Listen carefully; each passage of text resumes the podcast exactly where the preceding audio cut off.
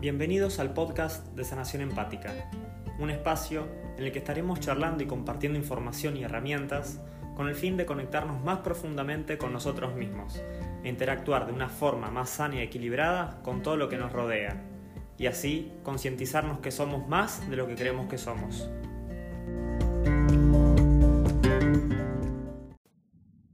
Muy buenas a todos, yo soy Guillermo Aguirre y hoy estoy con Diego Rudoy, Juan Becaglia y Facundo Becaglia. Buenas.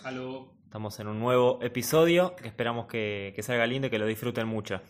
Hoy vamos a hablar sobre soltar. Si bien ya hablamos de soltar en otro capítulo, hoy le vamos a poner el foco a las relaciones familiares. Sí, un poquito light vamos a arrancar. Soltar a un familiar. Juan acá decía que es muy práctico. Sí. Sí, está bueno hablar de las cosas que. por ahí a veces hablamos de.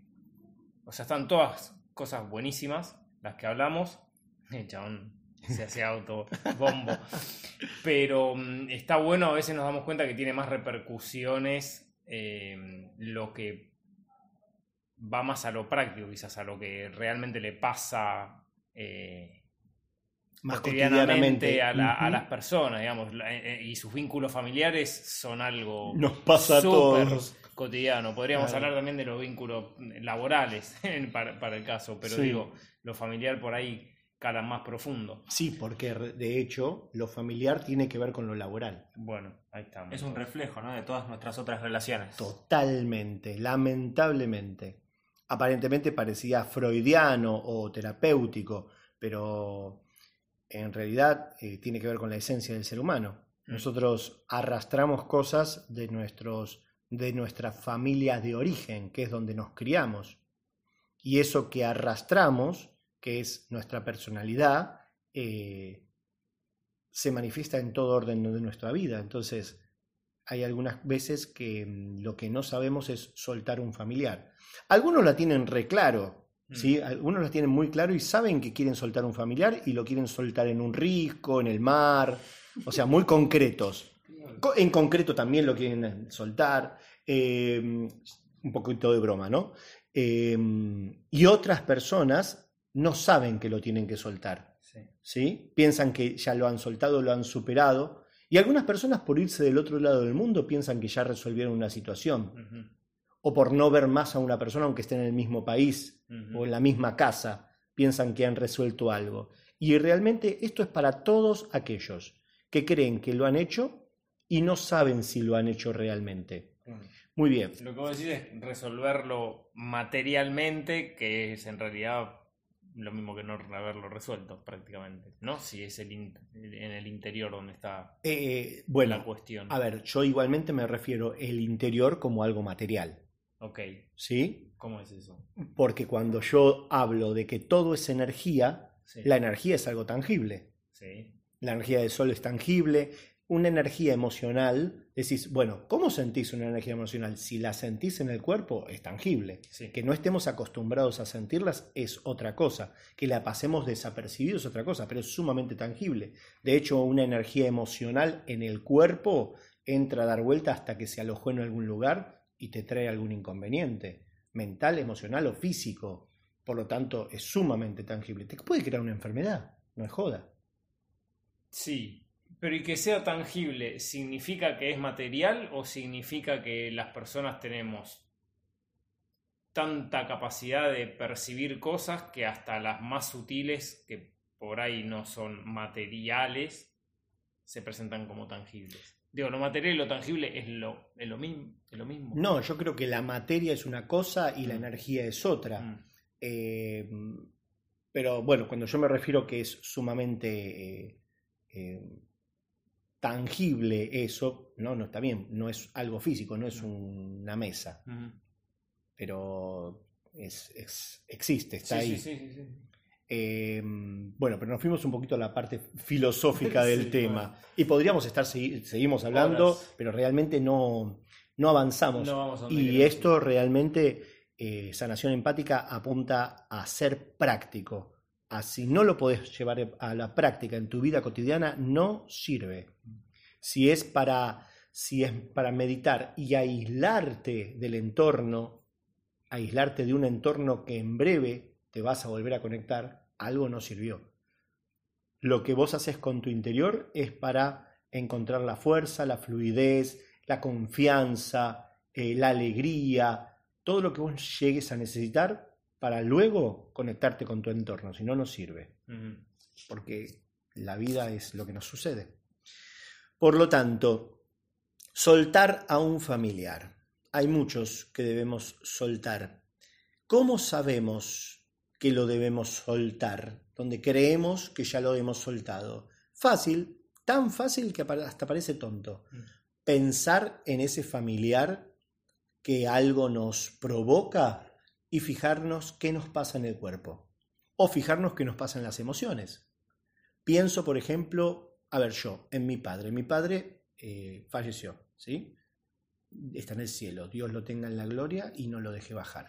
Este, no importa, él reencarnó, pero ya esto es otro tema. Y no les voy a decir ahora en quién reencarnó, así que, pero este es para otro temita. Para otro tema. Sigamos con lo Hablando de soltar familiares. Sí, para, sí, eso ya vamos a entrar. Em, vamos a lo comúnmente tangible, comúnmente tangible. Entonces, yo hablo de mi padre. Eh, tuve una relación conflictiva con mi padre, sí, con mi padre y con mi madre, pero agarramos a uno porque si no, no vamos más. Entonces, de repente, em, ¿qué me pasa con mi padre? Bien, yo pienso en él. Hoy pienso en él con mucho amor. Me concentro en todo el amor que le tengo. Bien, si una persona siente mucho amor con un familiar, entonces quiere decir que no tiene ningún lazo. Ahí está, ahí está el tema. Puede ser que vos sientas mucho amor con alguien, con un familiar tuyo, y tenés un lazo tóxico con esa persona. Mm. Porque por ahí necesitas que esté bien, necesitas que esté feliz, que no se angustie, que no se enferme, bla, bla, bla. Necesitas. Estamos hablando de lo que yo necesito que tiene que ver con el otro ya ahí tenés un lazo tóxico.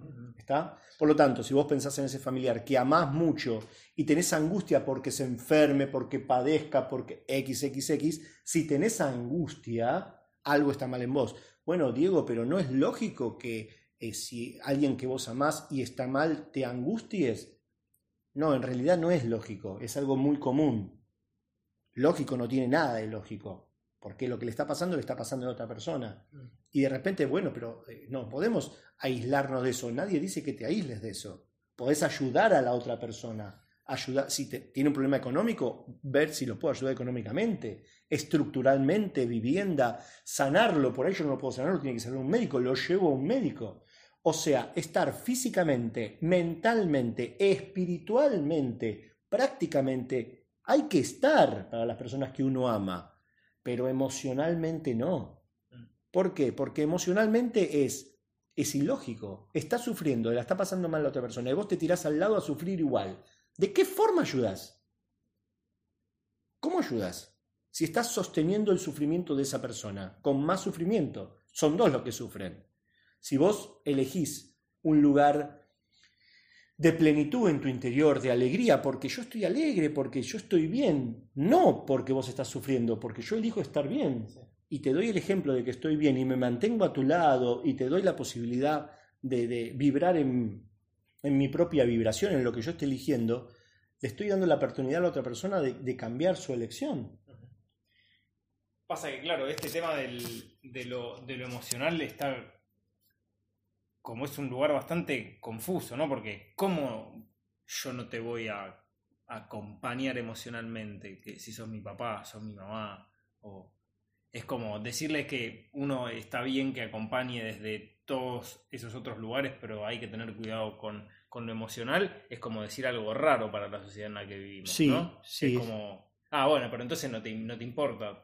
No, todo lo contrario, me importa y entonces tengo que correr lo emocional, que es lo que muchas veces nubla la realidad de esa relación sí, entendamos algo. Hay personas que, tenemos familiares fantásticos, no es mi caso, eh, que tenemos familiares fantásticos eh, y, son dignos de amar, los amamos y se merecen todo nuestro amor. Eh, y cuando ellos están angustiados, no quieren que nosotros estemos angustiados. ¿Está? Perfecto, ahí está buenísimo. Entonces nosotros hacemos un esfuerzo por estar mejor y ellos empiezan a sentir mejor simplemente porque nosotros nos sentimos mejor.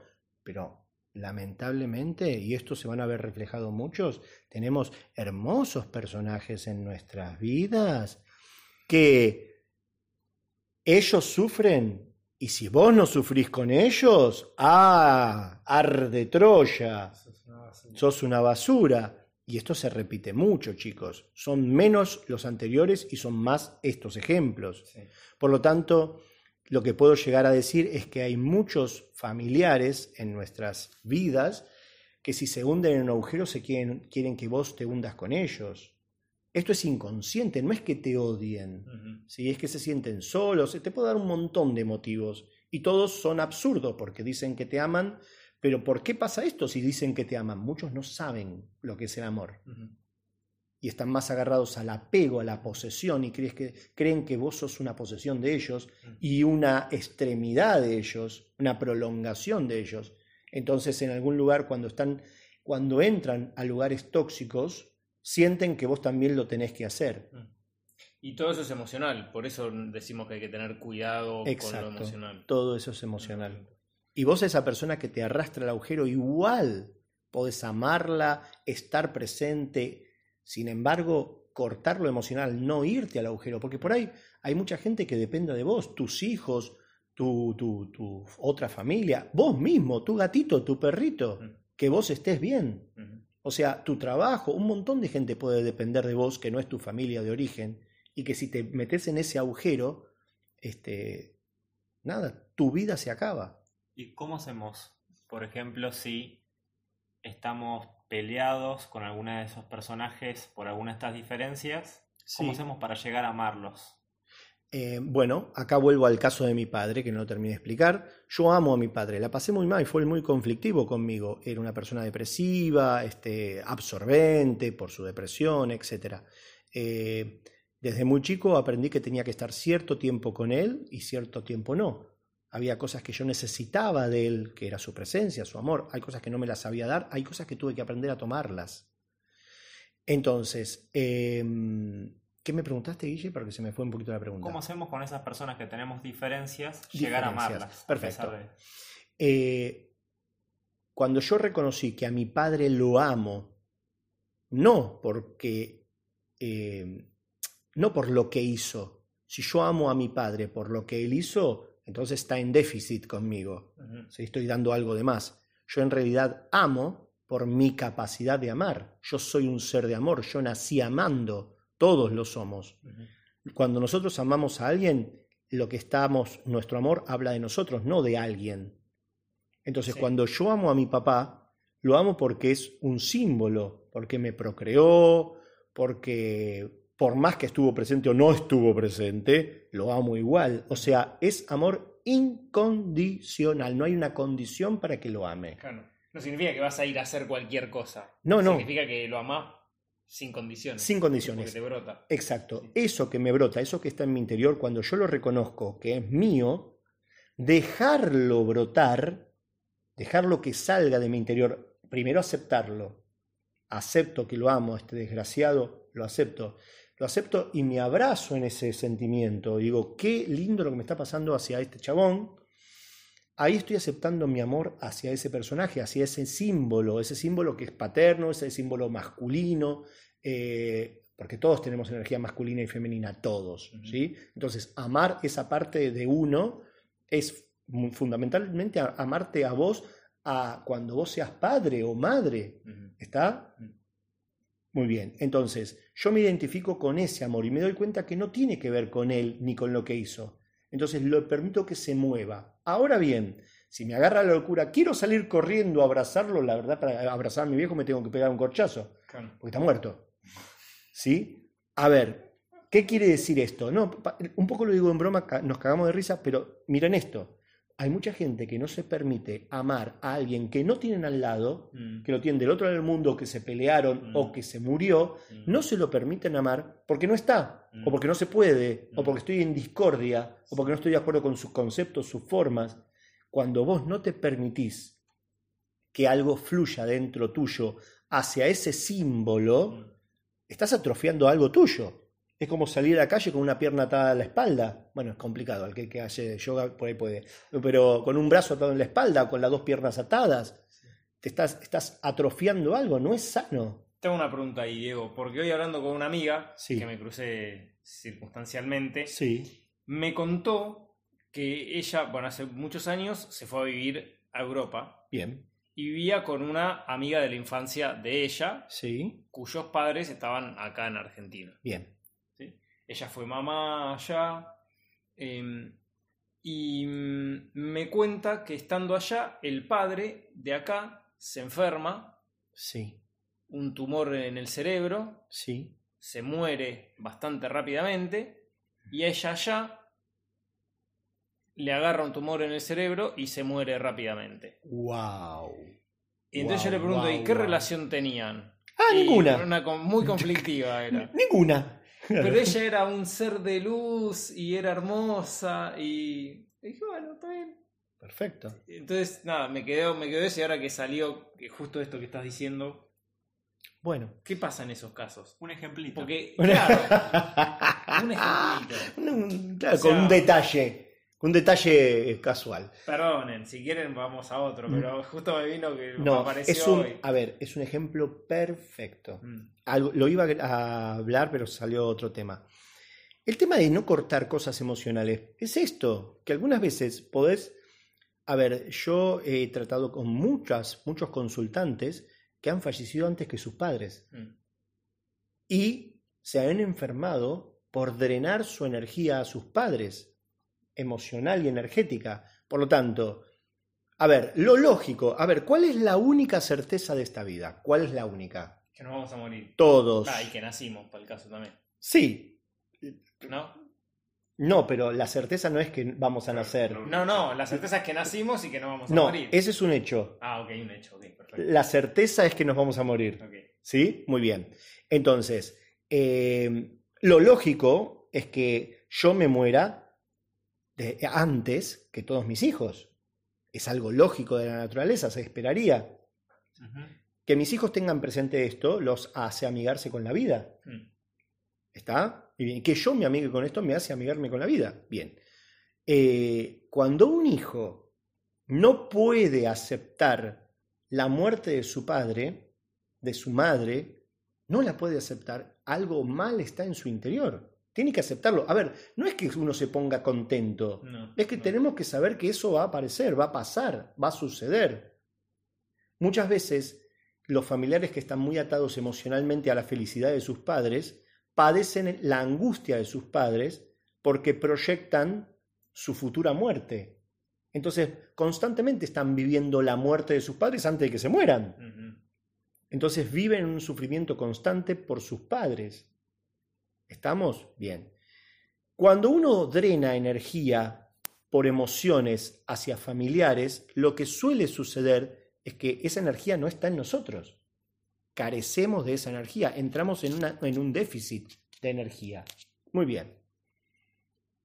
Desde ese déficit es donde nosotros empezamos a perder y el otro empieza a ganar.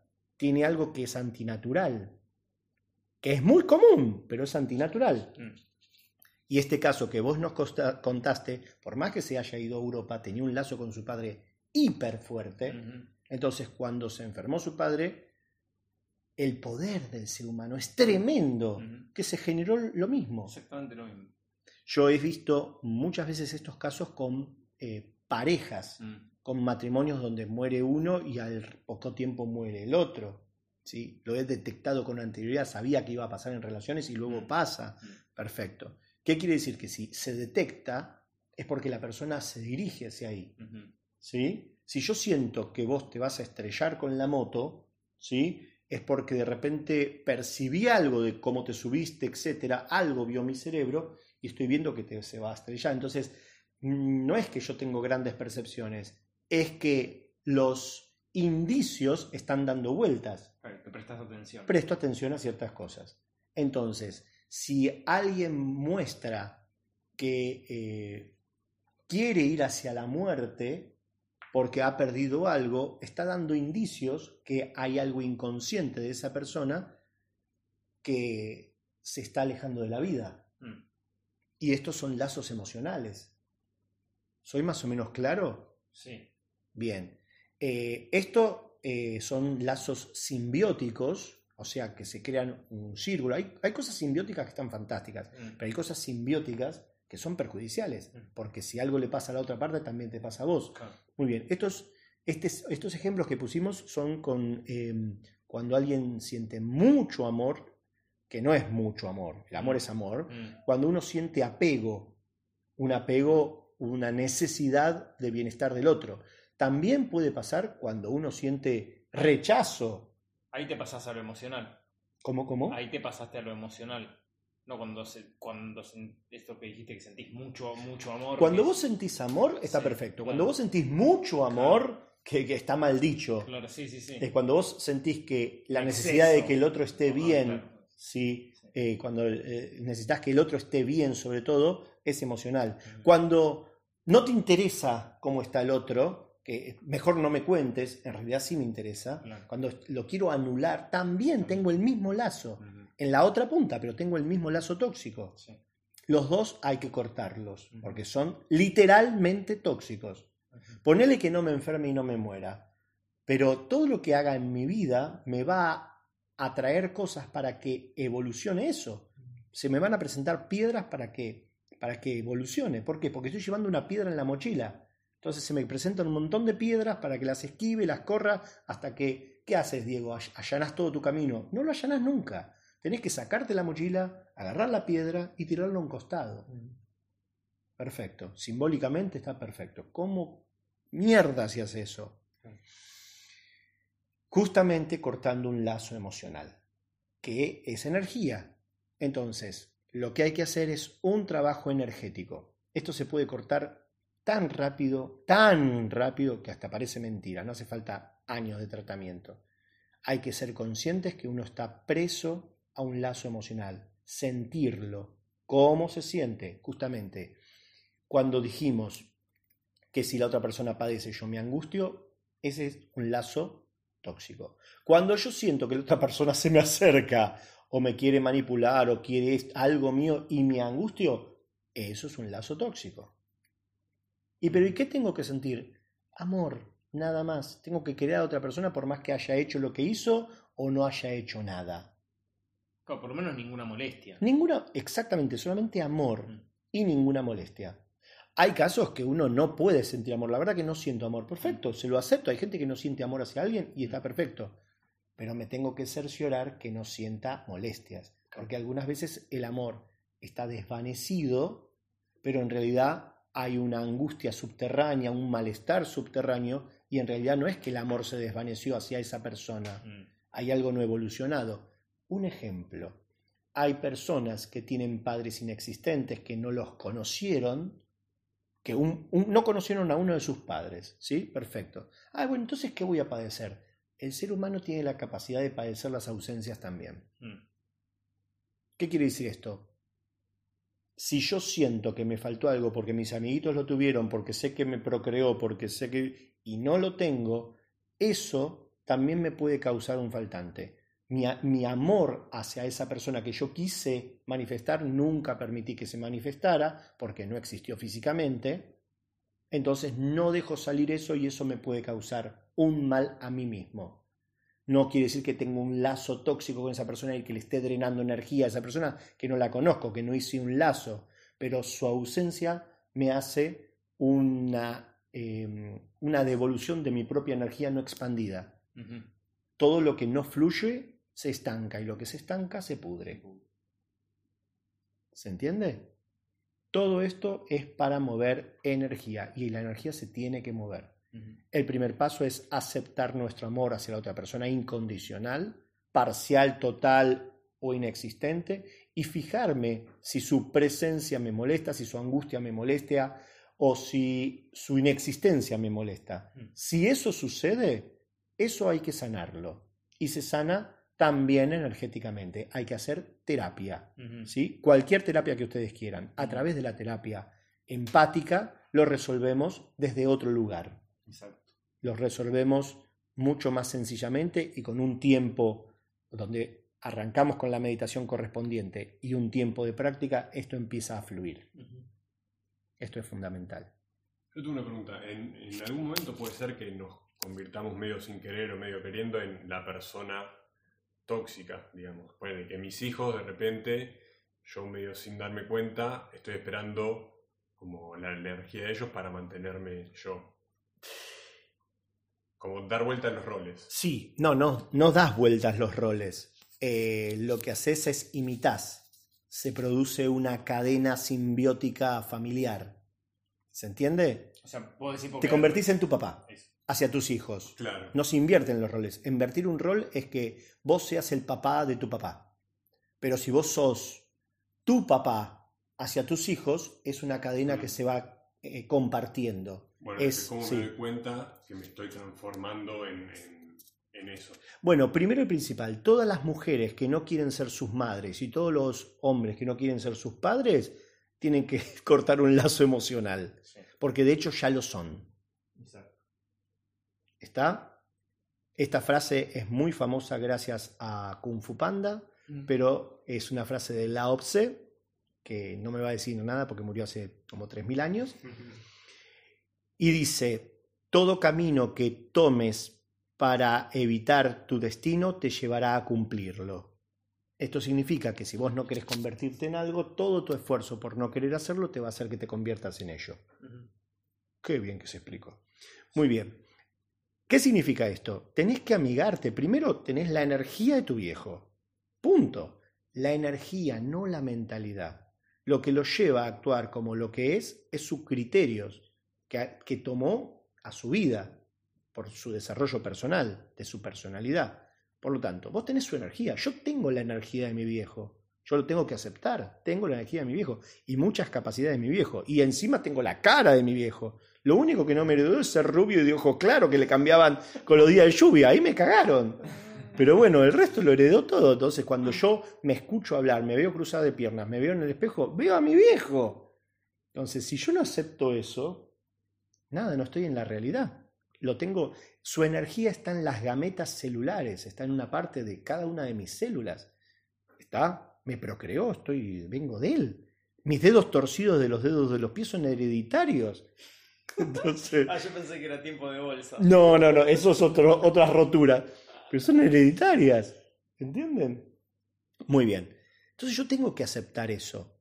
Lo que tengo que tener cuidado es en, eh,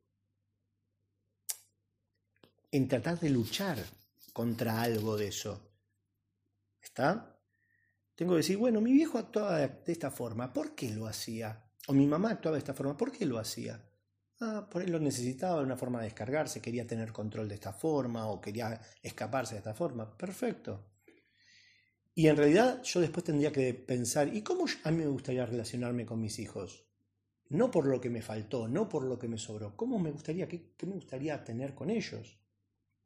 ¿Sí? Bien, y luego aparece la relación de los hijos, aparecen los hijos. Entonces, todo lo que vos creíste te lo guardás en el bolsillo. ¿Por qué? Porque la verdadera forma de conectarte con tus hijos, ¿sabes con quién la vas a aprender? A través de tus hijos. Ellos te van a decir cómo comunicarte con ellos. Y hay que estar atentos, nada más. Ellos saben más de lo que uno cree. Te dicen cómo quererlos, cómo cuidarlos, cómo guiarlos. Te lo dicen ellos. ¿Se entiende? Y la persona tóxica, ponele. Sí. ¿Puede querer cambiar y puede cambiar esa relación que tiene con sus hijos? Ponele que es, eh, está enfermo y necesita la energía de sus hijos, o que los hijos estén mal cerca de él sí. para sostenerlo. Él puede decir, che, uy, estoy haciendo esto. Un padre, vos decís, nuestros padres. sí, claro. Esto, mi hijo está, me está sosteniendo. Todos pueden cambiar. Todo el mundo puede cambiar. Todos tenemos hasta el último momento de nuestras vidas para modificar algo y ser mejores. Sí, se puede. Pero lo que más me preocupa es de dónde viene esa pregunta. Te voy a dar la respuesta. Esto lo escucho mucho de hijos que están esperando a soltar a sus padres porque están esperando que ellos cambien, que sus padres cambien. Bueno, no. Uno tiene que modificar, uno tiene que soltar dejando de esperar que el otro sea mejor, peor, que se vaya para el costado, que cambie, ¿sí? Porque eso es, eh, bueno, yo suelto, pero decime que él va a estar mejor. No, punto, no. Esa no es forma. Suelto porque suelto, suelto porque conviene, suelto porque no me hace bien, suelto porque no es sano, suelto porque no ayudo de nada, suelto. No porque él puede cambiar. ¿Comprendiste, no? Generalmente yo siempre estoy escuchando la otro, lo que viene por el costadito, siempre. Soy un, un asqueroso de ese lugar. Y soltamos también porque nos, nos proponemos ser nosotros, ¿no? Porque sosteniendo cosas no podemos ser nosotros, de, de alguna manera, ¿no? No, a ver, corrijo, perdón, sin ni ánimo a corregir. Sí. Deberíamos soltar Mm. porque queremos ser nosotros, Claro. pero en realidad nos cuesta mucho soltar, realmente sostenemos, Mm. siempre sostenemos y arrastramos en el tiempo. Mm. Soltar es una toma de conciencia, porque si no repetimos, repetimos, repetimos. Sí. Yo me acuerdo alguna vez en que estábamos trabajando en soltar a algunos de mis familiares y vos me dijiste, te prometo que vas a ser muy feliz cuando lo hagas. Bueno, eso me relajó ya por la confianza que tenía en vos y por cosas pasadas. Eh, bueno, hoy a la distancia lo puedo ver así y por ahí en el momento que me da miedo soltarlo y me da miedo esa creencia de soltarlo, dejo de quererlo, abandono. Claro. Bueno, hoy con el tiempo puedo ver que tengo una relación mucho más sana con ellos, relación mucho más sana conmigo mismo. Y bueno, creo que mi calidad de vida también mejoró con eso. E- Eso es un perfecto monio ¿eh? para esto. ¿eh? Sí, es un gran monio. Sí, sí, Guille, así es. Pero el temor alguna vez se nos frena para que logremos eso. Mm. Sí. ¿Quedó alguna preguntita? ¿No? No, Estamos. Bueno, con el moño de Guillermo me parece fantástico. cerramos con Cerramos con este. Bueno, ¿querés decir algo más, Guillo? Sí, que nos pueden contar sus experiencias o sus casos que nosotros siempre encantados de, de contestarles por nuestras redes. Y que ya estamos trabajando casi por terminar el- la edición del segundo libro. Sí, señor. Con lo cual próximamente... Ya podemos decir el nombre, ¿no? ¿Completo? ¿Podemos Eh, decirlo o no? Yo creo que sí, ya está registrado, así que no deberíamos tener mayores inconvenientes. Es cierto. A ver quién se lo acuerda. Porque ya me apuraron, me dijeron, vienen hablando del libro y no sale, dale, que salga. no, ya está, Ya está, ya está en proceso de edición. así que Exactamente. solo falta terminar de corregirlo, armarlo, imprimirlo y sale. Sí, señores. Vamos a hacer una- un evento para eso, para que todos los que estén a mano lo puedan ven- venir a ver y los que no estén se les va a llegar de alguna forma. ¿Y el libro se llama? El chamán urbano. Sí, señor. El chamán urbano.